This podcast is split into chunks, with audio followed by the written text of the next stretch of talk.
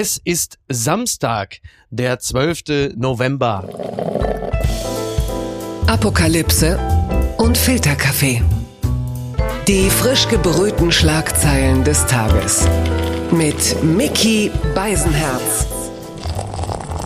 Einen wunderschönen Samstagmorgen und herzlich willkommen zu Apokalypse und Filterkaffee mit der Wochenendbeilage.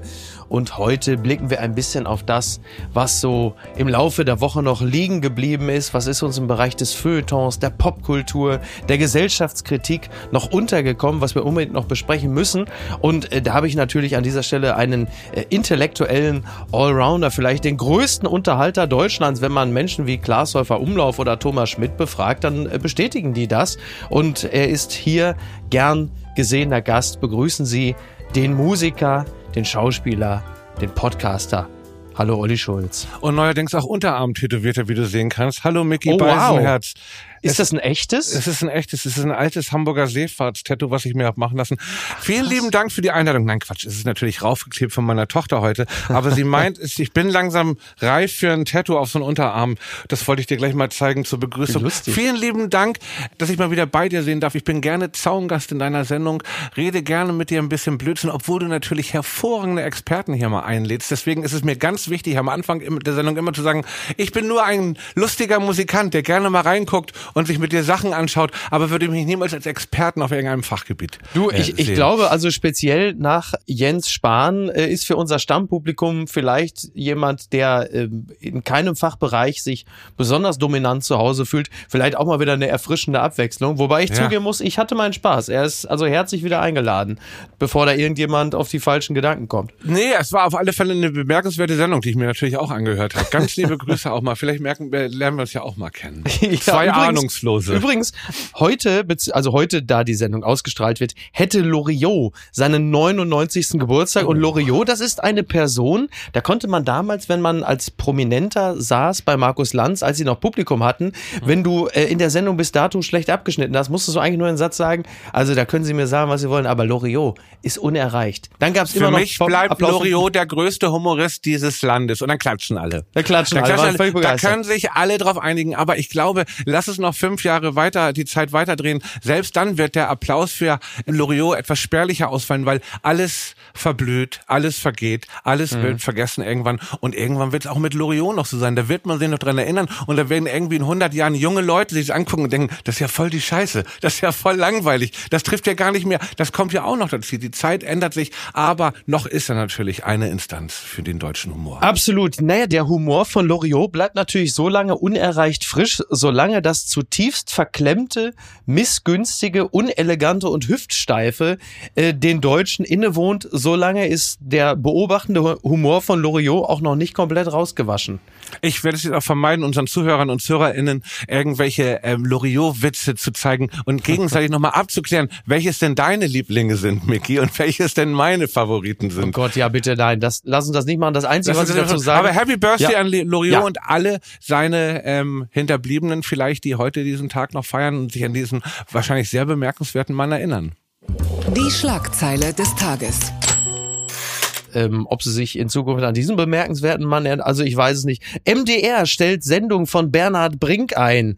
Wo warst du, als der MDR die Sendung von Bernhard Brink eingestellt hat? T-Online meldet das. Für Musikfans war sie ein Highlight im deutschen Fernsehen. Jetzt stellt der MDR die Schlagershow von Bernhard Brink ein.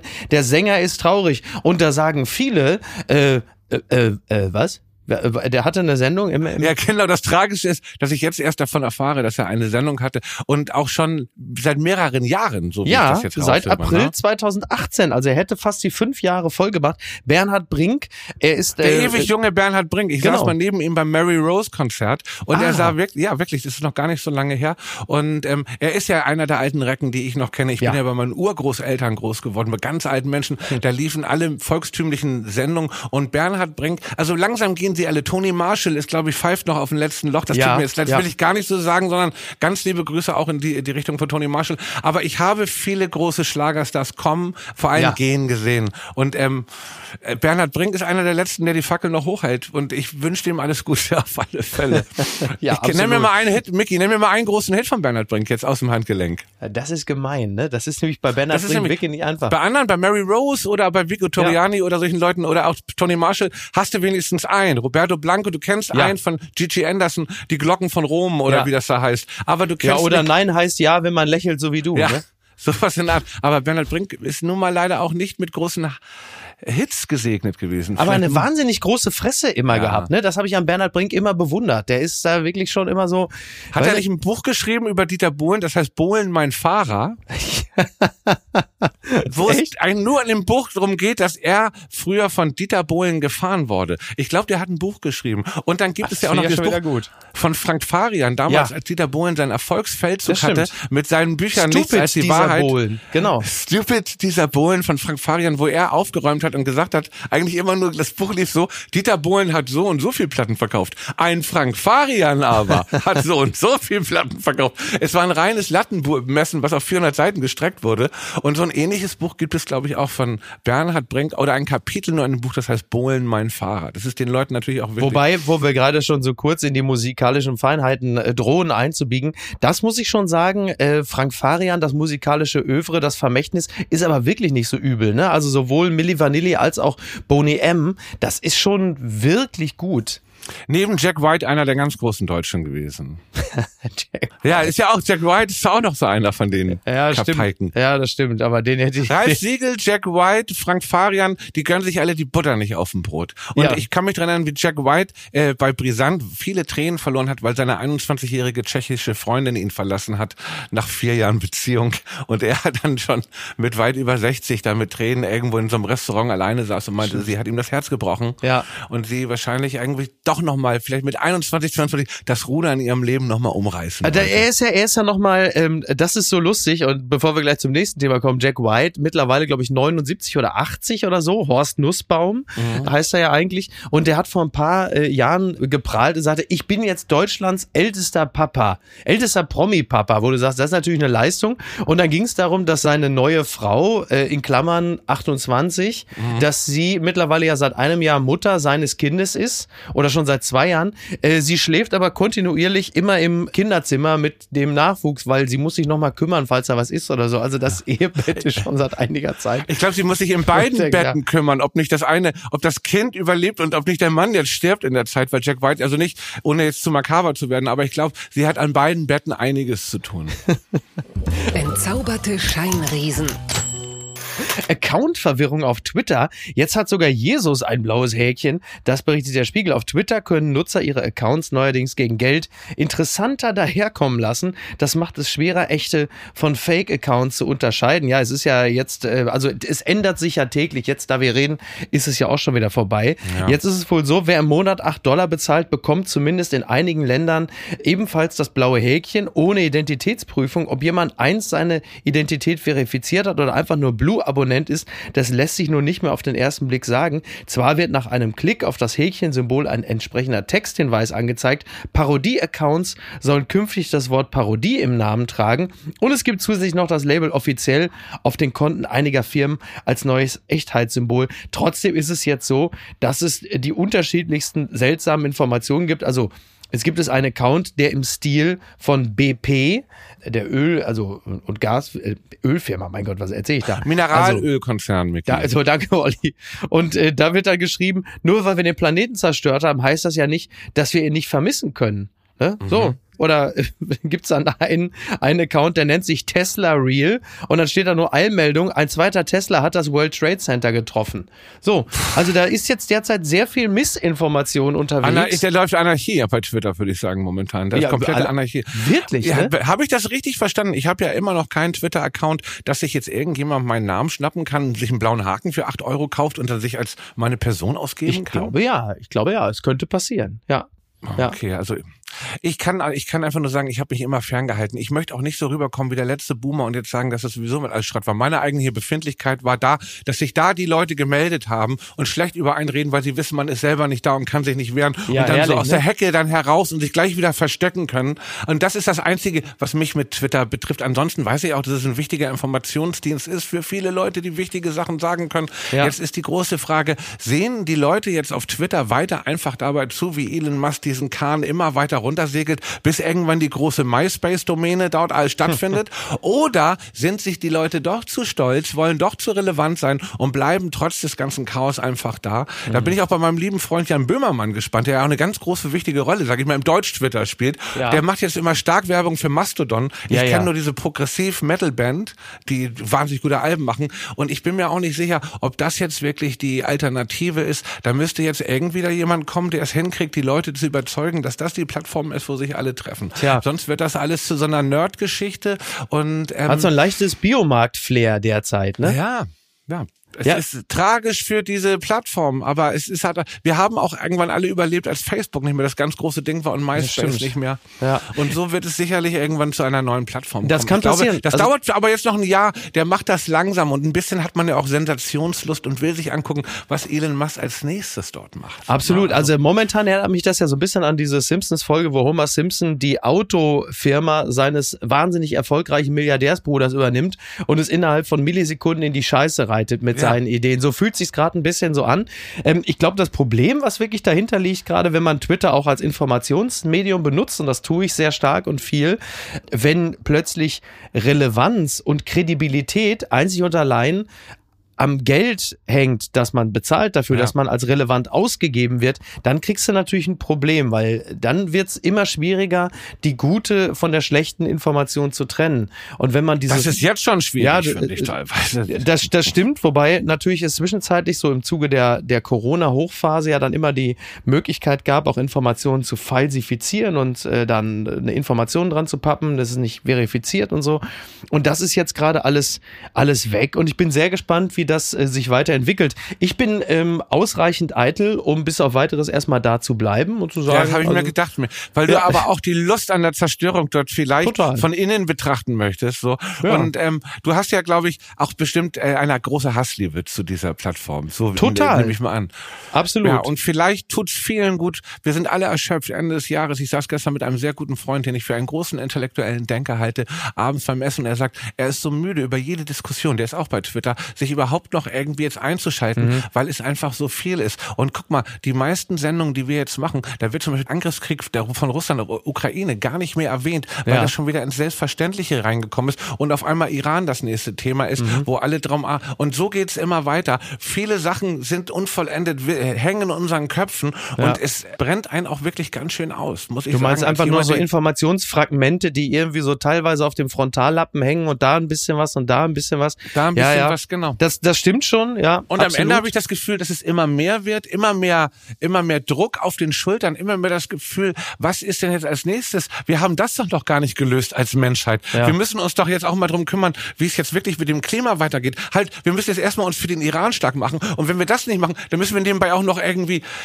naja, und so weiter und so fort. Ja, und das alles ist ja auch wichtig und das alles, man fühlt sich ja auch berufen und man kennt diese ganzen Aussagen, wir, uns geht's noch gut, wir müssen was tun, aber ich kann Mhm. nur sagen, dass dieses Gefühl, dass es ein, bei ganz vielen, dass immer mehr Sachen dazukommt, dafür sorgt, dass ich solche, deswegen solche ähm, Nachrichtenplattformen nicht benutze, weil ich dann auch mich hilflos, noch hilfloser fühle Ja, okay. und noch weniger konzentriert mich auf ein Thema werfen kann. Das ist auch der Also, Grund, warum viele Leute sich ja zusehends von Nachrichten abwenden. Ich habe das immer so ein bisschen verglichen äh, mit der Situation, wenn Menschen andauernd Rechnungen bekommen, die sie eigentlich nicht mehr bezahlen können und dann irgendwann die Rechnung ungeöffnet, die Briefe in die Schublade wandern. Und das geht manchmal, glaube ich, für Informationen und Nachrichten so, dass die Leute das Gefühl haben, ich kann dem ja nicht mehr Herr werden. Also wandern die Nachrichten quasi als Briefe ungeöffnet in diese Schublade. Also wir sind quasi informativ heillos überschuldet und äh, ziehen die Rollern runter und sagen, ich mag nicht mehr. Wenn ich einen letzten Satz noch zu Twitter sagen kann, was ich mir mal aufgeschrieben habe, was das Problem ist. Twitter zeigt mir eine Diskussionskultur, in der wir gerade stecken, die mich nicht davon überzeugt, dass wir zueinander finden, sondern uns immer mehr voneinander entfremden. Und deswegen bin ich nicht Teil dieser ganzen Sache, weil ich eigentlich grundsätzlich mich gerne an Diskussionen, aber ich glaube einfach, diese ganzen Gruppendynamiken und so, und das ist eh das Ego, das ist Segen und Fluch mit dem Internet, habe ich glaube ich schon mal letztes Mal hier gesagt. Wir werden einerseits Es wird auch nicht davon besser werden. es wird auch nicht besser und äh, deswegen ist es für meine eigene psychische Gesundheit, mich da dann rauszuhalten. Bitte empören Sie sich jetzt. Also es hört gar nicht auf. McDonald's Deal. Shirin David kassiert Kritik auf Instagram. Das meldet der Kölner Stadtanzeiger. Rapperin Shirin, heißt sie eigentlich David oder David? Shirin, Shirin David. Sharon David. Sharon David ist für Kontroversen bekannt. Fast nichts, das sie tut, wird nicht im Internet diskutiert. Eine Werbekampagne mit der Fastfood-Kette McDonald's löst ihre neueste Kontroverse aus. Badababa, lieben wir. Heißt der neue Slogan von McDonald's, angepasst an Sharon Davids gleichnamige Nummer 1 Single, wusste ich nicht. Die Fastfood-Kette hat am Donnerstag, 10. November, eine aufwendige Werbekampagne mit der Rapperin veröffentlicht. Und äh, dann gibt's natürlich diverse Kommentare, die sagen, fantastisch. Und dann gibt's natürlich Riesenüberraschung. Kritik gab es im Netz. Wirklich.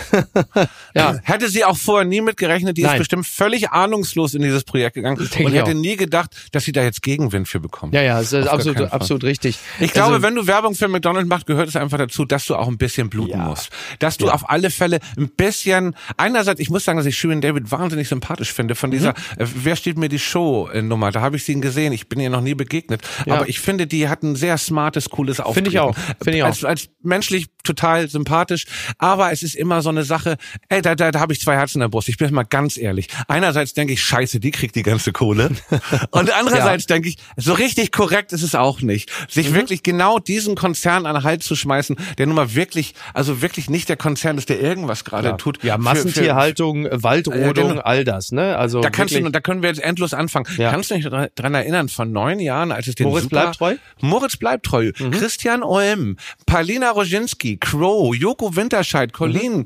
Anna-Maria Lara, Elias Mbarek in einem Werbespot. du hast ja aber alle, wirklich alle gemerkt, ne?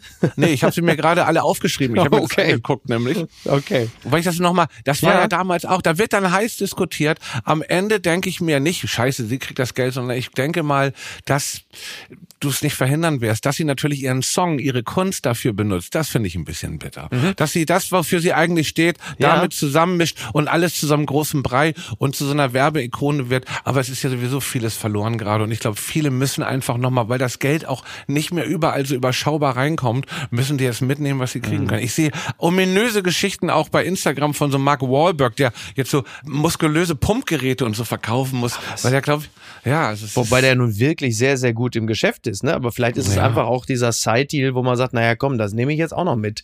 Das ist ja das Problem von Superreichen. Sie empfinden sich ja als subjektiv arm oder von Armut Mhm. akut bedroht. Und dann kann es sein, dass dann so ein Mark Wahlberg sagt, ich mache besser nochmal Werbung für Fitnessgeräte, fürs Gym.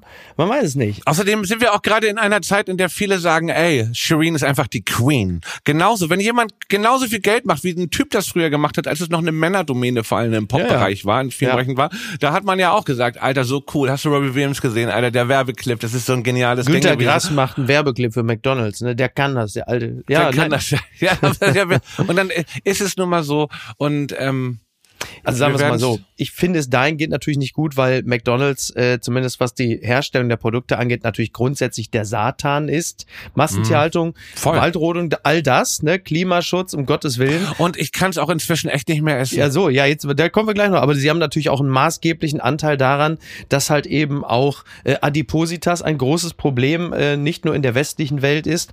Auf der anderen Seite ist äh, Sharon David nicht dafür bekannt gewesen, dass sie sich vorher großartig für äh, Ökologie, Klimaschutz oder diese Themen eingesetzt hätte. Insofern kann man ihr zumindest nicht zum Vorwurf machen, bigott zu sein oder eine Doppelmoral zu leben. Naja, die hat bestimmt auch schon mal politische Posts gemacht in ihrem Instagram. Wenn es drauf sein, ankommt. Das, ich, das machen ganz, ganz viele. Ich sehe ganz viele Leute, ganz viele Online-Aktivisten, die sich hart für eine politische Sache einsetzen. Sei es gegen Rassismus, alles ehrenwerte Sache. Aber am Ende sehe ich sie dann doch alle irgendwo mit Gucci-Klamotten rumrennen und mit irgendwelchen Sachen. Und Mhm. ich glaube, am Ende wollen sie alle nur Gucci. Und so weit hat uns der Kapitalismus schon, dass wir in einem Deckmantel der, wir kämpfen für eine bessere Welt, am Ende uns doch alle freuen, wenn wir dann unseren, selber unseren Gucci-Gürtel haben, den wir dann auch mal ganz stolz zeigen können, dafür, dass wir uns so für eine bessere Welt eingesetzt haben. Selbst die Intellektuellsten wollen am Ende eigentlich nur schön sein bei Fahrstuhl-Selfies. Das Ja. ist die Erfahrung, die ich gemacht habe. Das ist genau ungefähr die gleiche Aussage. Stimmt, das ist es ja. Die unbequeme Meinung. Wovon redet Bundespräsident Steinmeier, der Dauerdemokratieprediger aus dem Schloss Bellevue? So schreibt es Julius Betschka. Liebe Grüße im Tagesspiegel. Der Bundespräsident sollte ein Mann der Worte sein, denn es bleibt ihm nicht viel mehr, um Einfluss zu nehmen. Umso betrüblicher, dass die zweite Amtszeit von Frank-Walter Steinmeier von einer Konstante begleitet wird. Je schwieriger die Lage ist, desto unverständlicher und belehrender spricht der Bundespräsident. Wen will er eigentlich erreichen? Und die Frage reiche ich natürlich weiter. Hat er dich erreicht, dein Bundespräsident?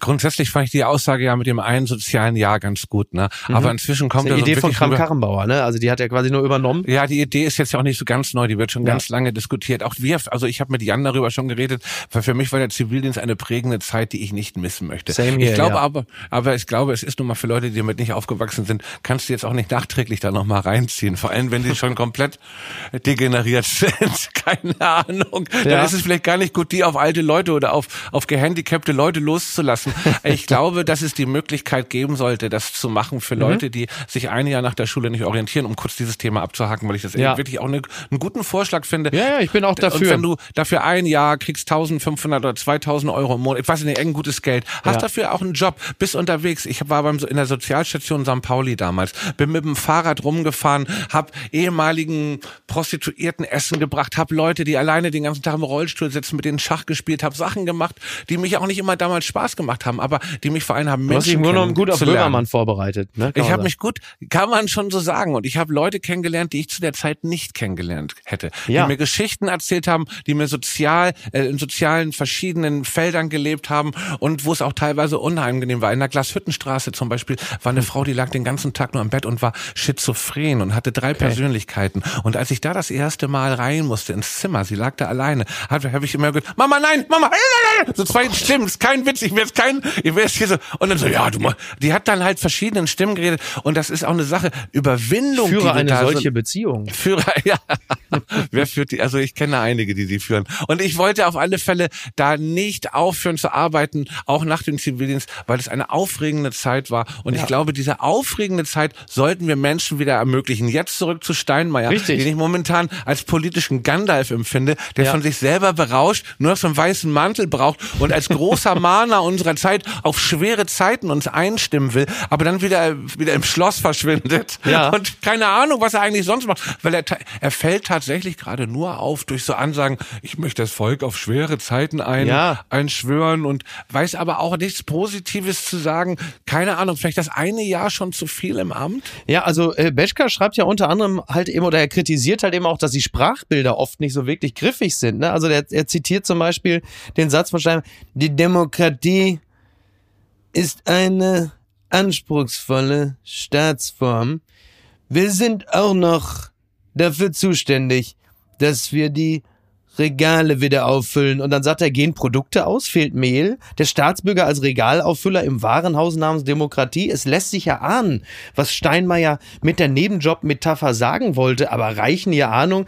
Also das ist so ein bisschen die, der Vorwurf, dass also er super auf der Kanzel kommen würde, mhm. ne, hoch oben über den Köpfen der Menschen, leuchtend. Also es geht ja so ein bisschen in deine Gandalf-Richtung, aber dass er halt einfach äh, durch dieses Salbadern nicht wirklich bei den Leuten ankommt, wenn er sagt, ich bin jedem dankbar, der an mehr denkt als nur sich selbst. Und da denkst du so, ja, das ist, äh, das könnte jetzt auch Margot Käßmann. Die Zeit, Zeit hat sich ein bisschen weiter gedreht. Ja. Ne? Und jetzt gerade ist das einfach, es sind Floskeln. Es ist einfach, was, wer, wer soll damit was anfangen? Aber er müsste ja eigentlich Wem? das Gegengewicht sein. Also wir erinnern uns an die Hochzeit Helmut Kohl, war Bundeskanzler, mhm. und Richard mhm. von Weizsäcker war Bundespräsident, der ihm auch politisch, obwohl sie in derselben Partei gewesen sind, äh, nicht besonders nahe stand nee. und als scharfer Kommentator der Gegenwart natürlich auch das Gegengewicht zum etwas bräsigen, breiigen, strickjackigen Helmut Kohl war. Und da hattest du das Gefühl, da sind aber auch wirklich zwei unterschiedliche Denkschulen unterwegs, während man bei dem einerseits sehr unklar redenden Olaf Scholz und dem andererseits sehr unklar äh, predigenden Frank-Walter Steinmeier nicht das Gefühl hast, dass auch nur einer von den beiden wirklich mal ein, zu einer Ruckrede, ja? Ne, die wirken, als wenn die beide am gleichen Methangas schnüffeln oder keine Ahnung, was irgendwas, also ne, also weißt was ich sagen ja. will? Also die beides, sie sind für ihre Schwammigkeit bekannt und ja. daran werden sie wahrscheinlich auch geschichtlich in, in die deutsche politische Geschichte eingehen, weil sie weder scharfe Worte sagen noch irgendwas auf den Punkt bringen und genauso ist ja gerade momentan und da möchte ich jetzt gar nicht hier so zu pessimistisch klingen, aber es ist nun mal in einer wahnsinnig schwammigen Zeit, in der wir alle nicht wissen, wo wir gerade hindriften und die Politik tut ihr Bestes, um uns weiter dieses Gefühl zu geben, dass wir einfach uns noch nicht mehr auf den nächsten Monat. Guck mal, bald ist Dezember. Man freut sich aufs nächste Jahr. Ich freue mich noch nicht mehr auf den nächsten Monat oder sonst was momentan, weil man nicht weiß, ja. was einen noch ereilt, ohne zu pessimistisch, äh, doch ein bisschen pessimistisch schon. Es ist eine, es gibt überhaupt keine Zukunftsvision in keinen Bereichen gerade, die einem das Gefühl von Hoffnung gibt. Klingt das jetzt sehr negativ? Ja. Ja, klingt nicht besonders positiv, aber es ist zumindest. Aber das kann sich ja auch wieder ändern. Ja. Ne, ist, ja, ist ja vielleicht, wir haben ja gerade schon über dein Tattoo kurz gesprochen. Das ist ja vielleicht dann auch ein schöner Punkt, äh, das gute alte Carpe Diem äh, wieder mal äh, rauszuholen. Ne? Na, ganz ehrlich, ich habe tatsächlich dieses Gefühl, warum hören wir nicht auf mit Aufarbeitung von Geschichte und uns und gegenseitig anzuklagen? Warum ist nicht in 50 Jahren tatsächlich Fortpflanzungsstopp? Dann sagen wir, ey, vielleicht oder in 100 Jahren zwei Generationen noch und dann bauen wir noch ein paar Futterkrüge auf für die Tiere hier und sagen, okay, die letzten Menschen gehen in so eine Kuppel und dann ist hier echt mal Feierabend. Der Mensch ist schlecht und kriegt es nicht besser hin und darüber müssen wir einfach dann irgendwann auch aufhören, uns zu zermadern, sondern sehen, ey, pass mal auf, wir haben jetzt von Wissenschaftlern rausgekriegt, es wird nicht mehr besser. Dieser Planet ist dem Tode geweiht und irgendwann ist es nicht mehr gut, hier noch Menschen zu, zu gebären auf dieser Welt. Ich weiß, es klingt sehr apokalyptisch. Ja, der Denkfehler, der Denkfehler darin ist ja, und das ist natürlich eine zutiefst narzisstische Perspektive, äh, der Planet ist ja gar nicht dem Tode geweiht nur lediglich wir. Aber weil nur wir, wir genau. das ist natürlich ja. eine, eine unglaubliche Egozentrik, denn äh, sobald wir ich da nicht mehr mitmachen dürfen, ist quasi der ganze Planet nichts mehr wert, wo du sagst, der Planet wird sich von uns schon erholen. Nur wir sind dann halt weg. Das ja? wird so ein schöner Planet werden. also wirklich, so wenn wir erstmal nicht mehr sind. Ja. Schön warm auch. Natürlich ist es ähm, hoffnungslos. Also das wird auch nach, es ist ein kleiner, kleiner Gedankenansatz einfach nur. Ja. Zwei Generationen noch, richtig gute Zeit. Wir bauen noch mal die alte Kneipe von Günter Netzer auf, die hier die in, in München, die Disco. Wir machen noch mal achtmal im, im Jahr Tommy äh, wetten das, bauen das? noch mal hier Posemuckel in Hamburg, die alte Kneipe auf, machen noch die guten Läden. Hier Sven Feth macht noch mal das Omen auf in Frankfurt und wir feiern alle noch mal Excessive Free von Frank Stein, äh, Walter Steinmeier und noch mal eine richtig gute Zeit und auch wirklich festen Monatsgehalt für alle kohlemäßig. Also, also ich glaube, du hast dich gerade beworben für das Amt des Bundespräsidenten. Ich finde, du hast da jetzt schon deine, das war die Schulzsche Ruckrede, kann man nicht anders sagen. Außenminister wird der tätowierte Türsteher aus dem Berghain. Weißt du, Sven, Sven Marquardt, ne? Ja. ja. Sehr gut. Es ist jetzt einfach nur mal alles ein bisschen Chaos in meinem Kopf gerade, aber wenn man so am Ende des Jahres sich das alles anguckt, dann ist das vielleicht die einzige Option, die mich jetzt gerade gut, gut stimmen würde, wenn wir in diese Richtung tendieren würden. okay. Gucken mal, wer da spricht. Angst war mein Begleiter, so spricht Frank Plasberg in der Süddeutschen Zeitung. Er hat sich unterhalten mit Cornelius Polmer. Und äh, es ist so, Frank Plasberg hört mit hart aber fair auf. Zum Abschied ein Gespräch über eine prägende Kindheit, Zweifel am Journalismus der Gegenwart sowie die Frage, warum er im Rheinland geblieben ist, statt nach Berlin zu ziehen. Ja, das ist ein interessantes Interview. Ich meine, wenn Cornelius Polmer Leute trifft, kann man eh davon ausgehen, dass es am Ende ein gutes Stück, ein gutes Gespräch werden wird. Aber also Frank Plasberg ähm, eilt ja medial, also kollegial der Ruf voraus, dass er jetzt nicht der einfachste Chef ist. Ich würde jetzt mal sagen, also das Prinzip fordern und fördern äh, ist ihm also auch nicht fremd. Und hier stellen wir aber fest und lernen ihn kennen als jemand, der A, keine besonders glückliche Kindheit hat, die er Zeit seines Lebens mit sich herumgetragen hat und es ihm an Urvertrauen mangelt und dass er jemand ist, der das Wort Angst vor der Sendung kennt. Zitat, das Wort ist nicht zu groß, aber man kann das Gefühl auch eine gewisse Grundanspannung nennen und die braucht man, um eine gute Sendung zu machen. Ich glaube, dass es mir da geht wie vielen Menschen, die die Bühne suchen. Sie erleben dort nicht unbedingt ihre leichtesten Momente. Ich beneide Menschen, die überall auf festem Grund zu stehen scheinen, die mit einem unerschütterlichen Grundvertrauen ausgestattet sind. Ähm, beim Hören oder Lesen dieser Worte, inwieweit fühlst du dich da, wie sagt man so schön neudeutsch, abgeholt? Ich bin mit Plasberg nie, nie, nie warm geworden. Ich habe die Sendung auch selten gesehen. Ja. Aber wenn er seine unglückliche Kindheit nochmal aufarbeiten will, vielleicht in so einem Motivationscamp, wo man so Freitag hinfährt und Sonntag zurückkommt und sich dann so rückwärts vom Stein in die Arme von fremden Leuten fallen lassen soll. Ja. Denn man kann ja alles Mögliche machen, um das aufzuarbeiten. Und wenn er jetzt aufhört, hat er ja die Möglichkeit. Mich würde viel mehr interessieren, wer wird denn der Nachfolger von der Sendung? Jetzt? Äh, Louis Klamroth wird sein Nachfolger. Wirklich? Mein äh, ehemaliger NTV-Kollege Louis Klamroth. Liebe Grüße. Äh, Ganz Supermann. liebe Grüße. Ähm, Ja, richtig, richtig guter Typ, sehr guter Junger Mann, Moderator. auch bringt frischen Ja. Wind vielleicht rein. Ja, oder? ja, ja, ja, absolut. Also da hat die ARD äh, sich überlegt, bevor wir jetzt den nächsten Jüngeren direkt wieder an RTL oder Pro7 verlieren, vielleicht äh, geben wir da einfach mal einem jungen Kollegen eine gute Fläche, um sein äh, zweifellos vorhandenes Talent oder seine Fähigkeiten äh, auszuüben. Nein, super, finde ich total gut. Zu Frank Plasberg kann ich nur sagen, über tote Boxer spricht man nicht. Herzlich willkommen, Luis Klamroth. Die unbequeme Meinung. Abschalten heißt wegschauen. Ein Kommentar von Alfred Draxler. Ich habe den schon mal zitiert. Den hat er in der Bild geschrieben. Ich fand es halt einfach wirklich wahnsinnig komisch, diesen Kommentar. Denn wir alle suchen ja nun, also wir suchen ja nun seit Wochen nach einem Hebel, mit dem wir das Schauen der Spiele rechtfertigen können. Zwei Dinge dazu. Ich wirklich, ich habe ich hab, habe sehr, sehr, sehr gelacht, als ich glaube bei Radio 1 war es, hörte, dass eine Umfrage ergeben hat, dass irgendwie 75 Prozent der Deutschen, also natürlich der befragten Deutschen, sagen, sie werden die WM nicht gucken, wo ich dachte, ja sicher, das ist ungefähr so wie neun Wochen vor der Bundestagswahl, wo die Grünen bei äh, 33 Prozent liegen, bis es dann so richtig nahe kommt, man sagt, naja, ganz so konsequent will ich auch nicht sein. Und äh, die Frage an dich, Olli, wirst du die WM gucken? Auf einer äh, Skala irgendwo zwischen, hast du die Heizung schon aufgedreht und bist du geimpft? Wo liegt das in etwa? Ob ich diese WM jetzt gucke oder nicht, wird nicht daran ändern, dass die religiösen Ansichten in Katar in diesem Land sich ändern werden. Das schon mal vorne Ja, das ist schon mal richtig. Wir werden Wenn es nur mal die Religiösen wären, das ist ja, das ja, die ja genau, mal getan. es ist alles eine Fundament, also diese ganze Schwulenfeindlichkeit und diese ganze gegen andersdenkende Leute, das ist immer von Funda, es gibt es in jeder Religion. Jede fundamentale Religion duldet bis heute keine Schwulen oder auch Menschen, die gleichgeschlechtlich leben. Das Ja. ist ja nun mal Fakt. Die Frage ist, warum, aus welchen Gründen will ich mir das angucken? Ja. Bisschen aus Sensationsgeilheit auch, wie das alles wird, ob Mhm. das gut wird. Ich habe irgendwie auch kein gutes Gefühl, ich habe seit Jahren kein gutes Spiel der deutschen Nationalmannschaft gesehen. Wobei Also, der Kader nicht schlecht ist. ja, aber ich habe seit Jahren kein gutes Spiel, auch von diesem Kader und von diesen Spielern nicht gesehen. Ich weiß, wir sind eine Turniermannschaft. Ich habe im Vorfeld Das waren nicht, wir irgendwann mal, ja, das ist richtig. waren wir irgendwann mal, habe ich jetzt im Laufe der letzten Jahre auch gar nichts von mitbekommen. Und ich wollte lieber die Frage an dich zurückgeben. Ich habe mir natürlich auch diese Geheimakte Katar-Doku angeguckt, Ja. die sehr, sehr gut ist, die Nummer einfach offenlegt, wie der Zustand in diesem Land ist. Da können wir jetzt drüber urteilen oder nicht. Die Frage ist, wäre es nicht einfach radikaler und viel besser gewesen vom ZDF und ist es nicht ein bisschen scheinheilig, so eine Berichterstattung zu machen und dann trotzdem die WM auszustrahlen, für die man einerseits viele Millionen zahlt, aber auch andererseits sehr viele Millionen bekommt und sehr viel Geld mit verdient. Und das ist natürlich die Frage, was bringt es eigentlich, vorher sich selber das dann zu vermiesen, wenn man sich entschieden hat, das auszustrahlen? Naja, also die, ähm, nennen wir es jetzt mal nicht Rechtfertigung, sondern Erklärung von Jochen Breyer ist, dass es sicherlich von Vorteil ist, dass ARD und ZDF sich die Rechte an dem Turnier gesichert haben.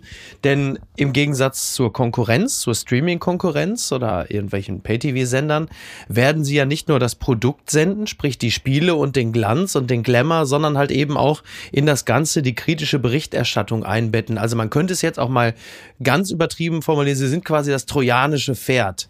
So. Das ist eine Möglichkeit, sich das. Ob das wirklich so äh, stimmt oder ob man sich das ein bisschen schön redet, das ist die Frage, die ich mir stelle. Aber ich bin auch, ich steck da auch nicht drin. Ne? Auf Ja, alle also, Fälle ja, ja. hat Kalle Rummenigge für zwei Rolex, die beide wirklich ausgesprochen hässlich sind, da, als Supporter dafür gesorgt, dass wir jetzt im Winter eine WM haben. Und mal ganz ehrlich, war wieder kein Erfolgsjahr für uns alle. Ja. Und im Endeffekt werden wir uns vielleicht freuen, wenn wir im kalten November, Dezember dann einfach so ein Spiel sehen, Italien, Spanien, was Also vielleicht ganz gut ist und werden dann doch ganz kurz mal wieder die Moral ausschalten, wie wir es auch machen, wenn wir dann doch nochmal ganz dringend mit Jan-Josef Liefers und Anna Los nach New York fliegen müssen oder ähnliches, Oh. weißt du? Ich finde, das ist ja übrigens, man muss ja einfach mal sagen, wir, wir sind ja sehr ambitioniert und wir sind ja zu jedem Protest bereit und wir ziehen es auch durch. Allein und sind ja als Fernsehzuschauer die Hände gebunden. Also wir 80 Millionen Bundestrainer und Fußballfans, Ja. wir würden natürlich sofort den Fernseher auslassen. Problem ist ja, die Quoten werden ja nur erfasst, passt in den Haushalt mit diesen 5500 Richtig. GFK-Messgeräten. Da muss ich ganz klar sagen, dass, da spreche ich jetzt auch im Namen von 80 Millionen Fußballfans. Wir würden es machen, aber es liegt jetzt an euch. Ihr mit den 5500 Geräten, tut es. Wir zählen auf euch. Protestiert. Lasst den Fernseher aus. Die ganze Nation verlässt sich auf euch. 5500 tapfere Haushalte. Die würden uns den Rücken frei halten, wenn die sich jetzt mal opfern würden. Das wäre, Ja. oder? Ja. Am, Ja. Im Endeffekt weiß ich nicht, wie gut der Fußball wird. Das, darauf kommt es auch noch an. Und ähm, wenn dann die ersten zwei, drei sensationellen Spiele gespielt wurden und man liest in den Nachrichten drüber, da wird sich der eine oder andere nochmal breitschlagen lassen. Außerdem, den armen Kindern zuliebe willst du doch nicht etwa diese WM sausen lassen, oder? Da bin ich mal gespannt, wer so radikal ist und seinen Kindern erzählt, nee, das ist ein Unrechtsstaat, Katar, das gucken wir uns nicht an. Ja, da weiß es sowieso. Also spätestens die Bild-Zeitung wird natürlich wieder ein paar wunderbare Komposita bilden und neue Wortschöpfungen, wenn die in der Vorrunde gut performen mit Füllkrug und Mukoko vorne, dann irgendwie wir beten drei Kata unser, dass das aber irgendwie jetzt ab ins Finale dann irgendwie so die ganz klar wie damals Rudi, Haudi, Saudi oder die Letten, Plätten und dann kommt er irgendwie, also wird schon was kommen irgendwie, ne? Bin ich irgendwie mit mit den Kataris daddeln oder so. Also da ist einiges Oh, einiges drin. Also wenn einer prädestiniert ist für sowas, dann du, Also, Micky, ganz ehrlich. Ich mach das. Keine Sorge, ich stehe zur Verfügung, Sag immer. mal, ich, ich, eine, ja? da würde ich was fragen, weil du bist ja auch Ja, jemand, bitte. der sich mit der Geschichte des deutschen Fernsehens gut auskennt. Ja. Dieter Nuhr, ist der nicht eigentlich damals bekannt geworden, dass er bei irgendeiner WM in einer Pause Witze erzählt hat? Oder ist das eine Verklärung meiner äh, Geschichte? Aber so in den 90ern habe ich Dieter Nuhr das erste Mal gesehen, wie er bei einer WM aufgetaucht ist und dort in den Pausen und meine Mutter meinte damals, ich mag den. Finde ich witzig, den Ach, Typen. ja witzig. Und da habe ich noch, glaube ich, sogar bei meinen Eltern gewohnt oder war ich, Okay. weiß ich, oder Ja. nee, nee, da habe ich, glaube ich, aber meine Mutter mochte ihn. Das war das einzige Mal, dass sie gesagt hat, ich mochte ihn damals jedenfalls. Ja. Und ich glaube, das ist genauso wie Elke Heidenreich. Die hatte auch mal in der WM eine Rolle angenommen als so eine böse Hausfrau, die immer so rummeckert Ach so, und hat, Ach so, hat ja, ja. äh, weißt du, so eine Comedy-Part innerhalb der WM. Ja, aber sie hat, also. Elke Heidenreich hat ja damit angefangen, mit der lustigen Putzfrau damals, ne? Ja, das ja, hat sie genau. irgendwie zwei, drei Jahre gemacht. Das war in den 80ern, ne? Frühe 80er. Das war also. 80er und ich glaube, Dieter Nuhr kam auch mit einer anderen Performance natürlich, nicht als lustige Hausfrau. ja. Ja. Nein. Jetzt will ich dich fragen, Ja. dein lieber, von mir auch geschätzter Kompagnon Olli Polak, Oliver Polak, Ja. wäre der bereit, wenn ich jetzt nochmal meine, in, vielleicht in den Pausen in Katar, fürs deutsche Fernsehen, ein paar kleine Gags zu reißen, Ja. irgendwas hinzumachen. Also vielleicht, ich weiß nicht, ob sie dieses Jahr schon einen Comedian haben, der sich in der WM zwischen den St Sp- Spielen dahinstellt und ein paar gute Gags reißt. Also so wie ich meinen Freund Oliver Polak kenne, gerne nackt und mit äh, nicht selten offenkundigen homosexuellen Ambitionen. Ja, ich würde, ich würde es sehr begrüßen, aber ich glaube, Olli auch. legt Wert darauf. Olli legt aber auch Wert darauf, dass diese Bilder auch in Katar ausgestrahlt werden. Dann wird das machen. Da bin ich mir relativ sicher. Wir, wir zählen auf die 5500 Haushalte, die auch das mit unterstützen könnten. Ganz weit vorne. Peter Hane ist 70 geworden, der große. Peter Hane. Ich habe ja der Yuval Harari fürs Wutbürgertum. Ich, ich habe Peter Hane zuletzt eigentlich immer nur gesehen in der Auslage von Büchereien am Timmendorfer Strand. Also so neben Büchern von Marianne Koch zur Frauengesundheit und äh, Bücher irgendwie, also für die Generation 80 plus. Und Peter Hane, der war ja damals äh, ZDF-Moderator, ich glaube Heute-Journal oder so. Der wurde eine ganze Weile auch als so eine Art, sag mal, populär-intellektueller gesehen.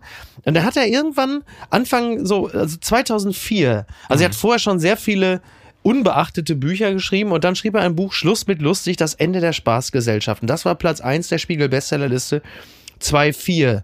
Und dann irgendwann hat er gedacht, ach guck mal, wenn ich solche Bücher schreibe, das funktioniert gut. Und es werden halt immer mehr Bücher so Wir wollen unsere alte Welt zurück, Bücher. Exakt, exakt. Also rettet das XY-Schnitzel, Empörung gegen den täglichen Schwachsinn, Werte, die wichtig sind. Finger weg von unserem Bargeld, wie wir immer weiter entmündigt werden. Schluss mit euren ewigen Mogelpackungen. Wir lassen uns nicht für dumm verkaufen. Dann das nächste Buch auch. Seid ihr noch ganz bei Trost? Schluss mit Sprachpolizei und Bürokratenterror.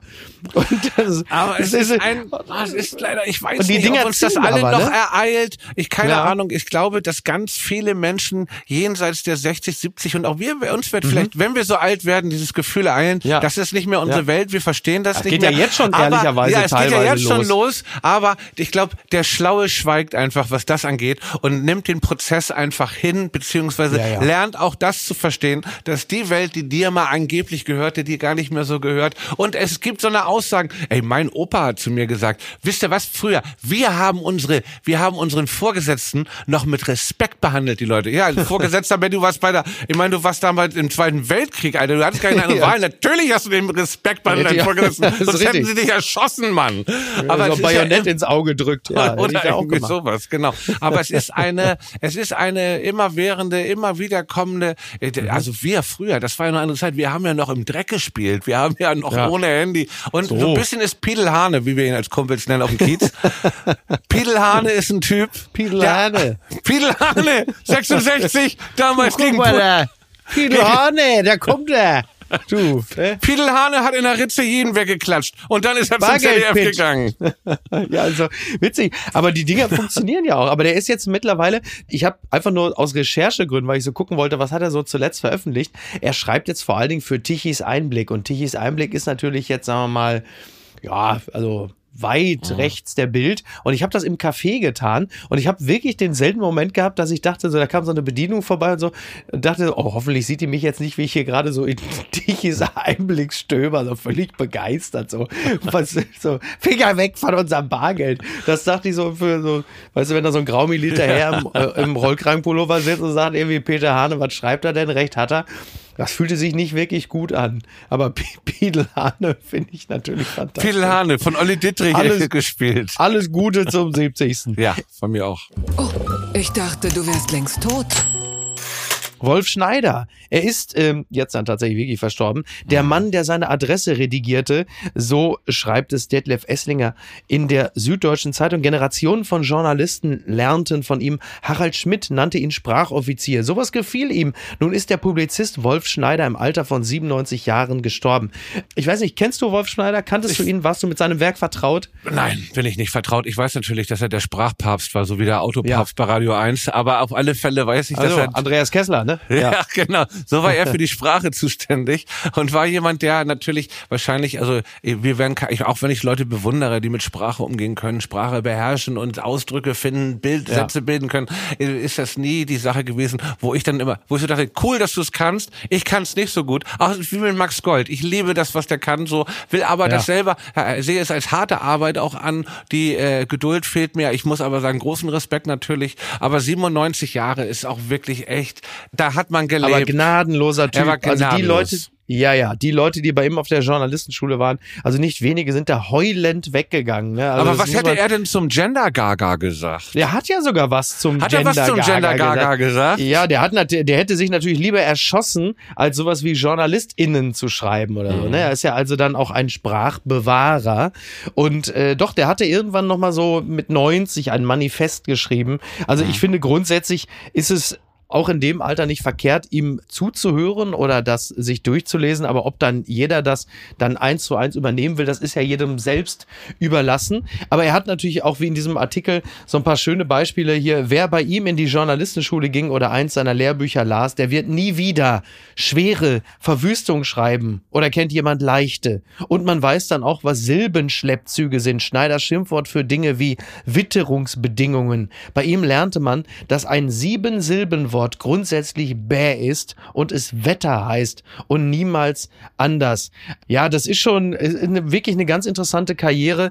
Ich habe den eine Weile wirklich bewundert, weil ich so damals noch, noch eine größere Zuneigung zu solchen Autoritäten hatte. Er hat ja auch die NDR Talkshow ganz lange moderiert und war da auch echt eine Art Ereignis. Und er hat unter anderem zu seinem Vermächtnis, dem Sprachlichen, gehört, Hauptsachen in Hauptsätze mit Silben geizen, Verben hofieren, Adjektive minimieren. Also jeder, der schreibt, der kann da durchaus äh, vielleicht auch mal äh, Würde mich zu sehr unter Druck setzen, würde mich auch als Musiker und Texter, wo es einfach auch Ja. wichtig ist, dass ich meine eigene Identität finde und auch sage, man mich nicht als jemand ausgebe, der ich nicht bin, ist es für mich wirklich äh, bemerkenswert. Ich ziehe meinen Hut davor, bin aber doch dieser Klassifizierung nicht gewachsen. Das gibt's. Kanye Wests schlimmster Albtraum. Adidas arbeitet an neuen Yeezys. Das berichtet NTV. Adidas hat seine Werbeikone zwar in die Wüste geschickt, will aber deren Ideen weiter nutzen. Die von dem Rapper Kanye West entwickelten Yeezy-Modelle fehlen schmerzhaft in der aktuellen Kollektion. Das könnte 2023 anders werden. Ja, sie sagen sich ja gut, okay, also wir müssen uns jetzt äh, von dem Vogel trennen. Aber die Schuhe sind ja doch sehr, sehr erfolgreich und Adidas hat ja zu erkennen gegeben, dass ihnen durch die Trennung der Partnerschaft ungefähr 250 Millionen flöten gehen. Haben die gesagt, naja, die Schuhe können wir ja auch ohne den in etwa so designen. Also das Design werden wir schon hinkriegen. Ha- Ne, Tragen die dann noch seinen Namen, die Schuhe? Ne, wahrscheinlich nicht, ne? Aber dann nennen sie die halt nicht äh, Yeezys, dann nennen sie vielleicht Judas oder so, ne? Oh, Wäre auch schön ähnlich. in dem Zusammenhang. Ich habe mir das zweieinhalb Stunden Interview von Lex Friedman mit Kanye West angeguckt tatsächlich. Ein Oh. Podcaster, den ich eigentlich ganz gut finde Ja, inzwischen. ja. Und das war we- äh, Lex Friedman jedenfalls. Ja. Und der hat sich die Zeit genommen und hat sich das alles angehört. Es ist teilweise schockierend, wie narzisstisch, wie der sich um sich selbst redet, wie der sich selbst darstellt, Kanye West. Und teilweise haut er dann so Sätze raus, wie das natürlich bei allen manischen Menschen ist, die du total spannend findest und Ja, auch interessant findest. Ja. Aber es ist nun mal wirklich einer der letzten Superstars, die vielleicht in diesen Sphären schweben, obwohl es, die werden ja immer wieder doch noch geboren, die den Verstand verlieren. Ja, jetzt mit 45 knappst, glaube ich, auch ein bisschen das Alter. Er sah aus, als wenn er gerade von der Renovierung von der Wohnung kam, hat den Ach, Kapuzen, wirklich, ja? Kapuzenpulli an mit Farbflecken drauf und so ein Cappy auf und dann Pullover drüber. Er sah wirklich aus wie jemand, der gerade irgendwie so einen Halbzeitjob Job irgendwas gemacht hat, bei jemandem eine Wohnung äh, tapeziert und gestrichen hat. Und äh, man merkt, dass das immer so Attila pendelt- Hildmann vielleicht. ja, vielleicht zwischen pendelt zwischen Wut, Wahnsinn, auf alle Mhm. Fälle ein faszinierendes Interview und Lex Friedman hat eine unglaubliche Ruhe und setzt sich mit Kanye West aus und man kann sagen, dass der wahrscheinlich ungefährlicher ist, der gefährlich ist durch diese Macht, die er hat, dass er natürlich mit Ja. seinen Aussagen Ja. gerade wirklich natürlich, ähm, das hat Lex Friedman erklärt ihm auch ganz deutlich, du greifst hier gerade das jüdische Volk an. Was ist ja. eigentlich dein Problem mit deinen Aussagen? Wenn es dir um Einzelpersonen geht, dann greif doch diese Person an und sag nicht, Ja. Jewish Media ist, also das ist ja die ganze Ja. Zeit. Und da merkt man dann auch, dass Kanye West einfach nicht gebildet genug ist, um das in seinem Kopf Mhm. verständlich zu verstehen und dass das da Common Sense auch ist, dass natürlich das alles in jüdischer Hand ist und das auch in seinem Kopf das ganz doll verankert ist. Was dann schockierend ist, wenn man dann immer, und das finde ich immer bei amerikanischen Genies oder Künstlern teilweise so schockierend, die machen geniale Sachen, kannst du nichts sagen, My Dark Twisted Fantasy war eine großartige Platte. Fantastisch, absolut. Echt Ja. unglaubliche Platte. Und dann denke ich auch, was für ein Genie, was für eine Mut bei der Produktion, auch die Sachen danach, da ist ja immer ein Highlight dabei. Ja. Und dann siehst du auch, dass da andererseits eine voll- völlig verlorene Seele ist. Genauso wie das Rick Rubin Interview bei Joe Rogan, wo er auf einmal zählt, Ah, ja. Rick Rubin, dass er inzwischen Brain, er hat sich Brainwash gefühlt, weil er war 25 Jahre vegan und jetzt ist er ein Carnivore und isst nur noch Fleisch und sagt dann wirklich, Rick Rubin, ja? Ja, und Rick Okay. Rubin, der, den ich auch immer als großen, also auf den man so, der hat man für Ja. weise gehalten. Und letztendlich, und ich weiß, das klingt jetzt arrogant, ich bin ein großer Amerika-Fan von vielen Künstlern, gibt es bei mir immer noch diesen Reflex, dass ich sage, irgendwo ist er dann doch auch ein dummer Ami. Weißt du, was ich meine? Ohne, dass ich damit abwerten, weil ich, ich bin ein riesiger Fan von amerikanischer Kultur und vielen Sachen, aber es gibt dieses eine Ding, wo du denkst, okay, da seid ihr so plakativ in eurem Denken, das Mhm. gleiche werden die auch über unsere Kultur denken, dass wir immer alles direkt so sagen müssen, keine Ahnung. Das geht mir auch gar nicht Was, da darum, mangelt es an humanistischer Bildung? ja, vielleicht sowas. Und dann denke ich auch so, wie kann Rick Rubin auf einmal sagen, I was brainwashed, I was a vegan. Du musst ja gar nicht eins von beiden sein, aber sich dann so hart zu entscheiden, so ein Extremist nur noch von morgens bis abends Fleisch zu essen. Ja. Wie übrigens auch Bruce Springsteen 84 bei seiner Born in the USA Tour, habe ich damals Oh. im Interview gelesen. Denn dieses Manische, das macht mich einmal so verrückt bei denen und dass die Versteh dann auf so einem Trichter Ja, diese sind. Künstler sind ja nun auch in gewisser Hinsicht, das merkt man ja, Rick Rubin, Kanye West, Inselbegabung. Das Problem ist nur, diese Insel ist offensichtlich das Mururoa-Atoll und Ja. dann steigt dann irgendwann der Pilz hoch. Das ist äh, bedauerlich, total. Gerade was Kanye West angeht. Ich, ich finde es interessant, denn ich halte ihn jetzt erstmal nach allem, was ich so verfolgt habe, nicht genuin für einen die-hard Antisemiten. Ich glaube, er ist halt einfach wirklich komplett durchgedreht und ist in Ja, so vor einem allem Rabbit Trennung und in von seiner. Frau, dann Ja, auch der Social Media Druck von allen Seiten. Dann ist natürlich auch, glaube ich, dass seine Frau mit Pete Davidson was hatte, auch ein Thema. All diese Sachen, seine Kinder wurden ihm weggenommen und dem naja, und wenn du fliegt die Sicherung genau, und wenn du dann durch, ne? die, die, Sicherung durch und wenn du dann natürlich auch aus Einsamkeit dich erstmal in dieses äh, Kaninchenloch der Verschwörungstheorien begibst, dann landest du wie bei Verschwörungstheorien üblich immer bei der zionistischen Weltverschwörung und ja. dann kommt am Ende natürlich immer Antisemitismus dabei raus. Also äh, finster und, und so auch die Nerven. Das ja. geht einem so auf. Das ja. ist so eine unangenehm. Das ist auch immer wieder aufpoppt und man wirklich. Naja, okay, das äh, könnte jetzt zu weit führen. Aber wir bleiben bei dem äh, Fleischesser von gerade. Komm, nächstes Thema. Only the Strong Survive, mäßiger Karaoke-Ausflug von Springsteen. Ja. So urteilt der NDR über das äh, Karaoke. Ja, es ist ein Coveralbum, Studioalbum Nummer 21 von Bruce Springsteen und er covert 15 Soul- und R&B-Klassiker, Motown, Stax. Und die Frage, wie ist es denn so? Ich habe den Spiegelbericht gelesen, da ging es um die Hälfte erstmal darum, ob es kulturelle Aneignung ist oder nicht. Wenn es eine Sache von kultureller Aneignung ist, dann ist es vielleicht der Fall von Schnarchkultur, die da war. Es ist wirklich ein wahnsinnig langweiliges Album. Ja. Es ist wirklich Schlagerrock vom Allerfeinsten. Aber Bruce Springsteen ist 73 Jahre alt. Was soll er noch rausbringen? Der hat ein unglaubliches Övre veröffentlicht. Mhm. Allein sein, seine Platten bis zu Born in the USA, was sein Hauptwerk ist, zwischen Greetings vom Asbury Park, seiner ersten Platte ja. von 73, seiner zweiten Platte bis zu seinem ersten Durchbruch Durchbruch 75 mit Born to Run, dann Darkness on the Edge ja. of Town, The River. Ja. Was für ein Lauf bis ja. zu Nebraska und Born in the USA. Danach kam die große Scheidung von seiner ersten Frau. Tunnel of Love war das Trennungsalbum. Das letzte große Album. Danach hat er sich von der E Street Band getrennt. In den 90ern Human Touch, ne, Human Touch und Lucky Town fürchterliche Rotzplatten mhm. gemacht. Und danach, muss ich ganz ehrlich sagen, hat er mich nie wieder berührt. Auch The Rising und die Platten, die danach kamen, waren ich fand ganz... Magic ziemlich gut, den Song. Magic war noch ganz gut. Das war noch die die ja. rockigste von diesen Platten. Aber grundsätzlich hat er mich nie wieder so berührt. Es wurde immer hemsärmeliger Stampfblues, Rock auch inzwischen. Ja. Immer, aber trotzdem unglaubliche Texte geschrieben. Ganz, ganz viel. Aber diese Geschichte, dass er da am Strand 9-11 längs gelaufen ist und einer meinte, Bruce, wir brauchen dich jetzt.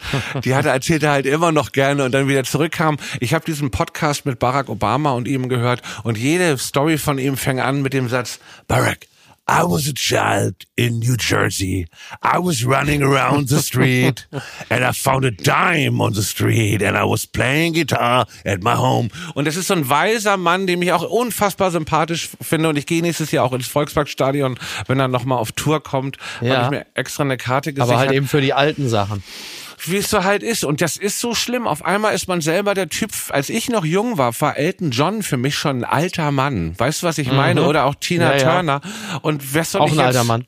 Ja, Tina Turner. Was soll ich jetzt jungen Leuten den Zauber von Bruce Springsteen erklären, die sich dann die neue Platte anhören und denken, Alter, das ist euer geiler, großer Gitarrenhero. Ja, aber das ist nun mal auch vorbei. Ja. Trotzdem hat er sein Recht, das so zu machen, wie er will. Wer hat auch genug Kohle eigentlich. Aber du machst ja auch Musik, weil du ansonsten schlafen dir die Füße ein. Du musst irgendwie in Bewegung bleiben. Ja, genau. Ich, ich habe immer das Gefühl, nur wenn Künstler irgendwann anfangen, entweder ein Coveralbum aufzunehmen ja. oder ein Best-of-Album, dann wird, dann ist immer schon, äh, wie sagt man so schön, Red Flag. Ne? Dann denkst du so, ah. Dabei hat er so viele unveröffentlichte Songs. Es gibt von The River eine Box, von Born to Run, mit alleine die Songs, die da noch über sind, das sind so eine Perlen. Und auch diese Box Tracks heißt die von ihm, mit, ich glaube, ja. fünf CDs mit Songs, die er nie veröffentlicht hat, wo du denkst, das gibt's doch gar nicht, dass er das nie veröffentlicht hat. Das ist ja qualitativ vom Allerfeinsten.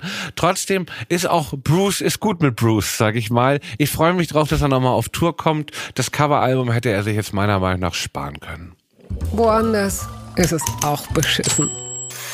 Tränengeständnis des Biomarkträubers. Ich beklaute sogar meine Kinder. Das ist der Hamburger Morgenpost zu entnehmen. Ich sitze hier richtig, ich bin der Täter, sagt Jan B. Jan B. Einsichtig zum Richter am Hamburger Landgericht. Der grauhaarige Mann sitzt neben seiner Verteidigerin und wird gleich in Tränen ausbrechen. Sechsmal soll er Filialen der Biomarktkette Tjadens überfallen haben. Fünfmal alleine den Markt an der Fruchtallee. Dazu ein Pizzaladen. Wie er zum Räuber wurde. Vor Gericht kommt eine unglaubliche Geschichte über einen toten Kokskurier, die Mafia, Schläge, Erpressung und den brutalen Absturz eines Familienvaters ans Licht. Ja, muss Nächstes eine ganz Jahr verfilmt von Fatih Akim im Kino zu sehen.